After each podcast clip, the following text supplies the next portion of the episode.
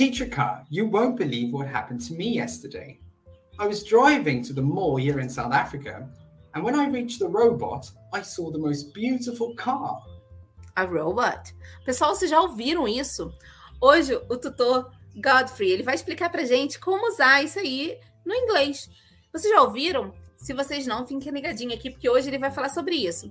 E olha só, você que ainda não usou o Cambly, use o código TEACHERK. Com esse código você tem uma aula totalmente grátis. Então aproveite para você conhecer o Cambly e ter aula com tutores maravilhosos nativos, gente. É muito legal, tá bom? Você pode falar de vários assuntos lá. So, Teacher Godfrey, you told me that you stopped at a robot. So what does that mean? Are there robots on the street where you live?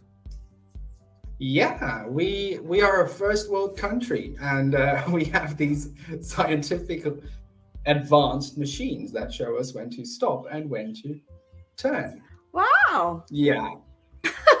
I think I think the rest of the world might call them traffic lights, uh, but yeah, yeah, we call them robots. And no, we are not a first world country. We are indeed, indeed a developing country. But nevertheless, we do have robots. So that's really you always call it a robot. Um, yeah, I don't know where where it started, but traffic lights in South Africa, with everybody you talk to, you'll talk about robots, and I've had some very interesting encounters when I was younger. Before I started learning about traffic lights, um, where I met with uh, foreigners and I tried to explain to them uh, to you know turn left uh, when you reach the robot, and they were so flustered. They were like robots. And uh, yeah, I realized it's a traffic light. If I want to go to South Africa, it's important to know that robots, I can meet a robot on the street wherever I go. every on like every corner and every intersection, yes, there's a robot. ok. It's wonderful.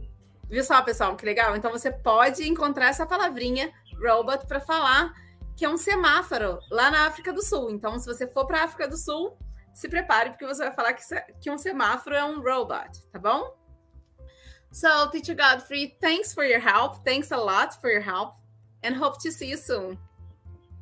I can't wait for it. Thank you very much for having me. Ok, pessoal, então espero vocês aqui no próximo episódio. Eu sou a Teacher K. E se vocês não usaram o código, use o código TEACHERK, tá bom? Bye bye, guys. Bye bye, Teacher Godfrey. Bye bye. Bye bye. You can. You can bleed.